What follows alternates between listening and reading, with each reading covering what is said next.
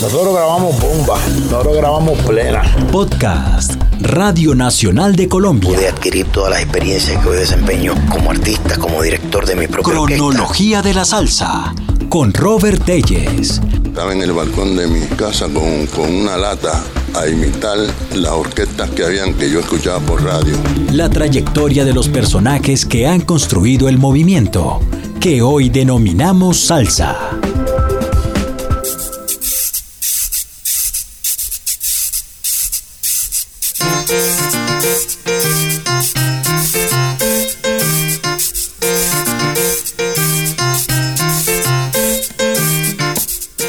Miradas han recaído en la trayectoria de Charlie Aponte luego de su salida del Gran Combo de Puerto Rico tras 41 años de trabajo con la denominada Universidad de la Salsa, el Gran Combo de Puerto Rico. Pero Carlos Juan Aponte Cruz, nombre de Charlie, no es un cantante más dentro del universo de la salsa. Aponte inició en la música en orquestas como la de Héctor Santos y Serafín Cortés en Puerto Rico antes de ingresar al Gran Combo. Charlie posee una afinación única, es gran improvisador, pero a diferencia de otras figuras con similar trayectoria, Charlie Aponte ha demostrado tener rasgos de trovador, un talento y una medida para la décima, una de las formas estróficas de mayor arraigo y amplia distribución en toda Latinoamérica.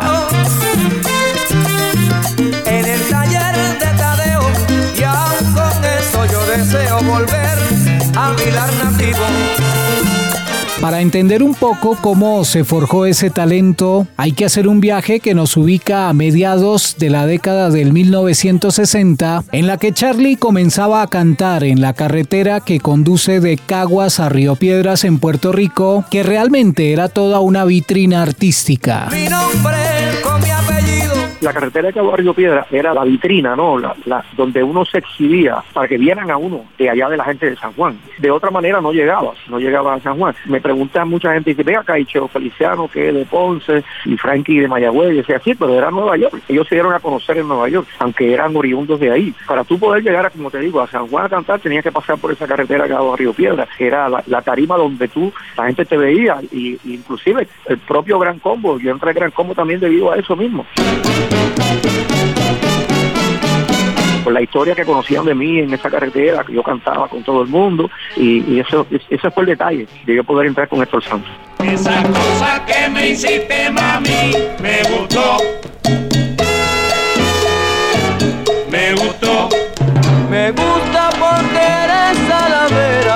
Luego de grabar en larga duración El Censo con Héctor Santos para el sello Borinquen, Charlie Aponte tuvo que hacer una pausa para cumplir con el servicio militar obligatorio.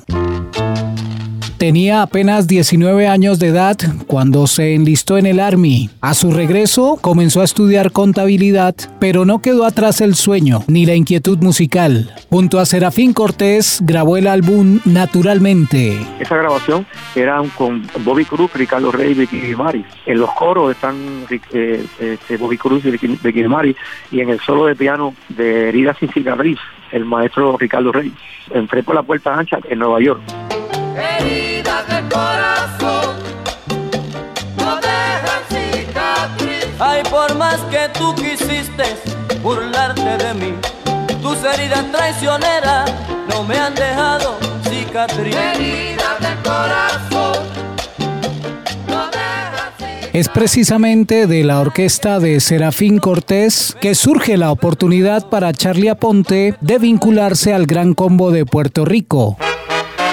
Bueno, Serafín Cortés era bien amigo, o sea, es bien amigo, sigue siendo amigo de un hermano de Rafael Itier, porque Serafín Cortés trabajaba su orquesta a base de, la formación del gran combo, lo que es la disciplina, lo que él hablaba mucho con Rafael Itier.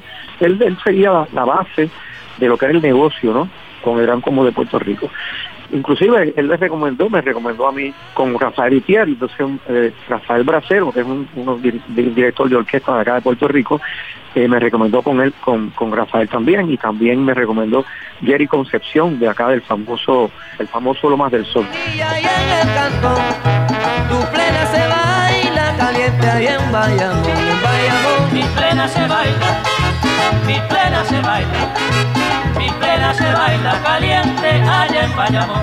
La primera grabación fue rápidamente, yo entré en junio y ya estábamos grabando rápido. Eh, hicimos el número 5, se denomina el número 5, vienen por acá por el número antes. Yo entendía que yo iba a hacer un trabajo inclusive, como una grabación, estoy con Andy, que Andy dice, eh, la salsa de hoy, Andy dice, viste tal cosa, viste aquello, y yo sé, yo pues, no sé cómo se me ocurrió, que yo paro la grabación y le digo, mira, lo que pasa es que yo no puedo decir las mismas cosas que tú dices, yo vengo aquí a hacer un trabajo, y Pellín es Pellín y tú eres Andy Montañez, o sea, yo no puedo ser ustedes, porque jamás puedo ser ustedes, yo, imagínate, un presentamiento de mi parte, ¿no? Un poquito fuera de lugar, pero nada, muchacho de 22 años, yo entendía que yo tenía que decirle, mira, yo vengo a hacer un trabajo, pero yo no vengo a, a mejorar la Pellín ni, ni a suplantar a nadie, porque nadie, nadie es suplantable. O sea, tu trabajo es tu trabajo. Y mi trabajo era mi trabajo. Y yo iba a hacer un trabajo de salir a Ponte. Yo no podía estar pensando en Pellín o en nadie en esos momentos porque no tampoco iba a imitarlos. En Navidad fue invitado a la casa de David para un tremendo festín que Vivo había preparado. Y es precisamente durante su permanencia con el Gran Combo de Puerto Rico que Charlie Aponte comienza a acercarse al difícil arte de la décima. Mira, el manejo de la décima viene cuando yo empecé a cantar No hay cama para tanta gente. Johnny el men casi dormía y Eddie Miró le decía No hay cama para tanta gente. Yo siempre que canto algo trato de buscar el origen y lo hago todavía. Y dije, espera, ¿de dónde viene esto? O sea, ¿por qué esto rima aquí, rima allá y por qué hay un pie forzado? O sea, algo que tú tienes que decir forzadamente. No hay cama para tanta gente, eso es forzado, siempre termina ahí, todos los versos terminan ahí. La sorpresa mía que yo tenía esa vena de mi papá y de mi mamá y, a mí me quedaban tan, o sea, que me quedaban bien esas canciones y no sabía por qué hay que tener un sentimiento especial para estas canciones. Pero me, me, sorprendió porque yo no sabía que tenía esa vena.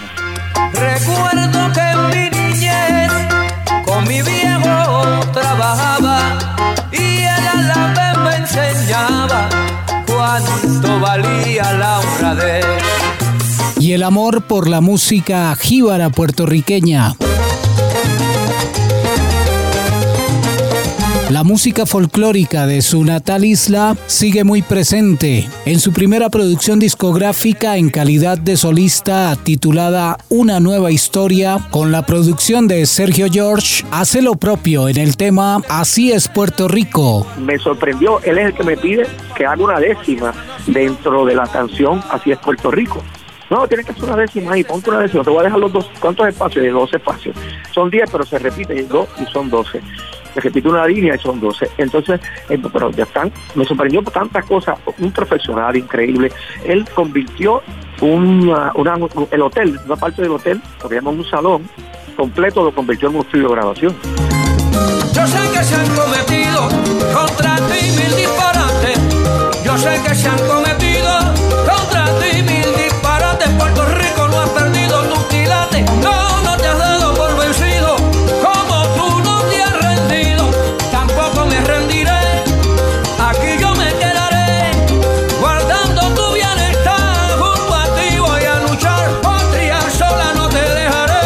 Charlie Aponte. Más que un salsero, un trovador. Un podcast de Robert Telles para la serie Cronología de la Salsa de la Radio Nacional de Colombia.